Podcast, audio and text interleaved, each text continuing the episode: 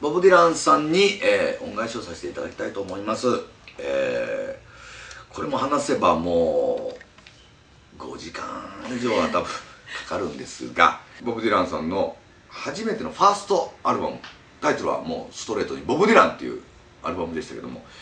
まずファーストアルバムから聴いていこうと思ってその頃もう67枚アルバムは出てたんですけども買ったところですねても辛いアルバムでした。えー、なんていうんですかね。カントリーブルースなんですよね。まあブルース系の歌が多くて。ボブ・ディランさんが作られた曲はウッディに捧ぐ曲捧ぐ歌っていうのでボブ・ディランさんがまたもも影響されたウディ・ガスリーっていうあのフォークの始祖と言われてる人ですよね。その人に捧げた曲が唯一ボブ・ディランさんのオリジナル曲であとはトラトラディショナルなナンバーをボブ・ディランさんが歌ってると。でも20代そこそこなのにもうしわがれたクマみたいな声でものすごい声でしわがれた声で入ってるわけですよ。でも俺それ吉田拓郎さんに影響されて買った時期はもうレッド・セッペリンもありましたしディープ・アップルもありましたしもうすごく華やかなロック時代だったんでそんなギターとハーモニカ1本のトラディショナルフォークブルースのレコードを買った自分にですねすっげえ落ち込みましてでも第一関門なんだろうなと思って友達を呼んでは「ここがいいんだよね」とか言いながら説明してたんですけども一曲もいいとは思いませんでした。で次の月1ヶ月に1回お小遣いもらったらボブ・ディランさんのレコード買うようにしてたんですけど、えー、次のアルバム買いました。これもまたきついアルバムでして「えー、フリー・フォーリン」っていうアルバム。まあ「風に吹かれて」っていう今もう本当代表曲になってますけどそういう入ってたやつなんですがみんな移民の歌とかを聴いてるわけですよ「ダンダカダダンダンダカダダンあー」なんて聴いてる。もう本当にハードな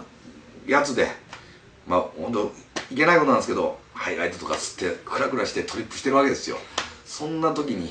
スリーフィンガーのハーモニカとギター演奏で風に吹かれてなわけですよ。きついなーってんでまあ当時もうボブ・ディランさんはごめんなさい。日本でそんなにもうすごい人っていうことになってたけど新アルバムが流行ってるわけではなかったんですよ。まあ今で言うフランク・シナトラとかも大御所フォークの神様って書いてあったんでもうほんと敷居が高い人になってられたんで友達が「三浦変わってんな」と「どこがいいの?」って言われた時に「いやここがいい」ってもう言えないようなもうきつい状態になって。でまた次の月に「時代は変わる「タイム・ゼア・チェンジン」っていうアルバムを買いました。これがまた暗いアルバムで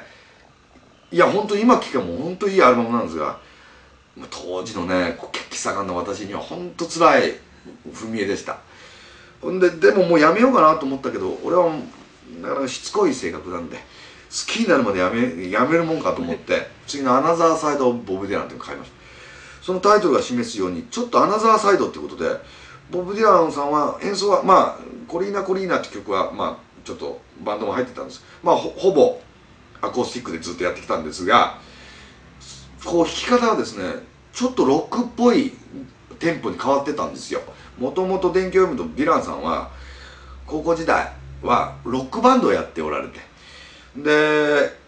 ニューヨークに田舎からやってこられた時にスーズって女の子と付き合われてその女の子は2枚目のアルバムの「フリーホイーリン」っていうので2人で仲良く並んでるジャケットですわ。まあ素人の方と一緒に並ぶっていう快挙。一人フライデーをやられた快挙のアルバムなんですけども その彼女には社会運動社会なんなんもうよく難しく分かりませんが社会をまあ運動されてた人らしくてすっかりボブ・ディランさんは影響を受けてそれで「風に吹かれて」とかを書かれたと。もともとリトルリ・リチャードとかそういうロックンロールのバンドをやってた人が彼女の影響ですっかり影響されてそれで自分のイメージを作ってしまったところにきっとボブ・ディランさんの後の辛いイメージから逃れる旅が始まったんだと思うんですけどもディランはそういうプロテストソングっていうイメージをつけられたことが嫌で「えー、悲しきベイブ」っていう曲で「僕じゃないんだ」と。そういう求められても僕じゃないノーノーノーって言うんです。その歌の「アナザーサイド・ボブ・ディラン」に入ってる曲の中で。そこでプロテストソングと決別したボブ・ディランが次の月にあ次の月って僕が買っただけなんですけど 次に出されたアルバム「ブリンキング・イッツ・オール・バック・ホーム」っていうアルバムだ、えー、ブリンキング・イッツ・オール・バック・ホームってアルバムで、えー、フォークとロックを融合させた音楽を作ったわけです。それで僕は文化系なんずっとやってきましたがこれではいかんっていうことで大会系と融合すべきだって僕高校の時に思って。でヤンキーと言われてるちょっと怖い人と接近を取るしかないって僕思ったんです。それでヤンキーはこっちもヤンキーだと思ったしあっちもこっちは気持ち悪いと思ってたからそんなことよりも話し合いだと思って何かの機会に話したことがあってそれで学園祭で僕が長いこと曲を書いてるということで、えー、わしらもヤンキーチームも学園祭でバンドでキャロルで出たいけどもキャロルだけじゃダメだろうってあっちもやっぱり考えがあったんでしょオリジナルの曲を書いてんだったらくれって言われてエロチシズムブルーっていうまあきっとヤンキーはどうせエロだろうと。もうかなりちょっと差別の気持ちもあったんですけどこれぐらいでいいだろうっていうような曲書いて渡したところ自分もその学園祭の一部に出たんですが、えー、背伸びしたコードを使って背伸びした歌詞を書いて背伸びした歌い方をしたところ「帰れ!」というあの指摘があってとても辛い思いしたんだけどその後に出たヤンキーチームの僕の作った歌「エロチュンブルー」が大爆発してうわってなって「おばんの腰巻きマッカーカー」っていう頭緩い歌詞にしといたら妙にそれが受けて文化系と体育会系の初めての融合がなされたっていうのはボブ・ディランさんのフォークロックロックとフォーク。まあフォークって言ったらちょっと文化系。ロックって言ったら体育会系だっていうのを合体したっていうのの新しいムーブメントがえー、京都の、えー、極東アジアの片隅でも行われたっていうぐらい影響を受けたもんです、えー、いろいろ時代があってボブ・ディランさんが初来日されるっていうことで初来日の時は真っ白いスーツを着て、えー、オーケストラのような、えー、編成で来られて1曲目から何の曲かさっぱりわからないというきょとんとして僕のちょっとこっちの斜めの方にも美空ひばりさんも見に来られてました、えー、じっと美空ひばりさん見てたんですけど途中で変えられました。それぐらいちょっとあれ？と思うようなラスベガスのショーのような、あのー、ステージでした。それが後に聞いたところ、えー、英語圏でない自分の歌詞が伝わらない国には行かないとずっと、えー、本に書かれてたボブ・デランだったのになぜ来られたのかなと思ったら慰謝料でした。これでまた僕はなんかグッとくるものがありました男だなと思って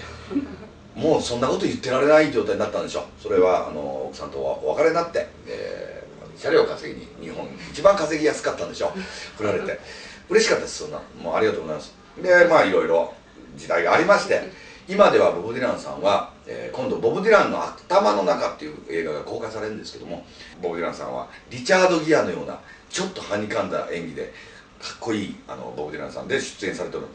こんな細い昔で言うと大泉明っていうあのよく野菜作ってたおじさん。もうお亡くなりになりましたけど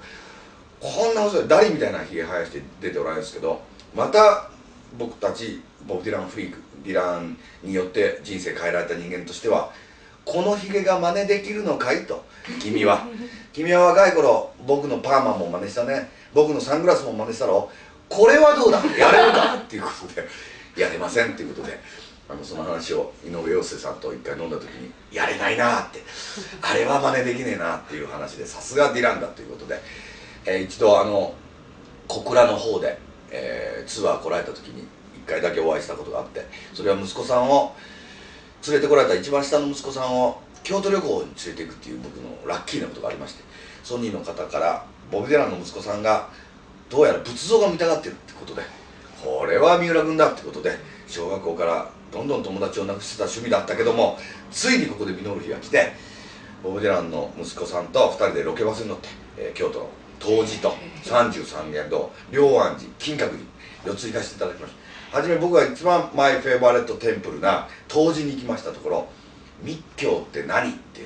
いきなりな質問を受けまして「シークレット・ティーチ」そのまま答えさせていただいてきょとんとされてるちくしょうと思ってその後三十三間の千体ものがずらっと並んでるとこでこれはどういうことを表してるんですかって言われたんでよし来たと思って「Just like a We are the world」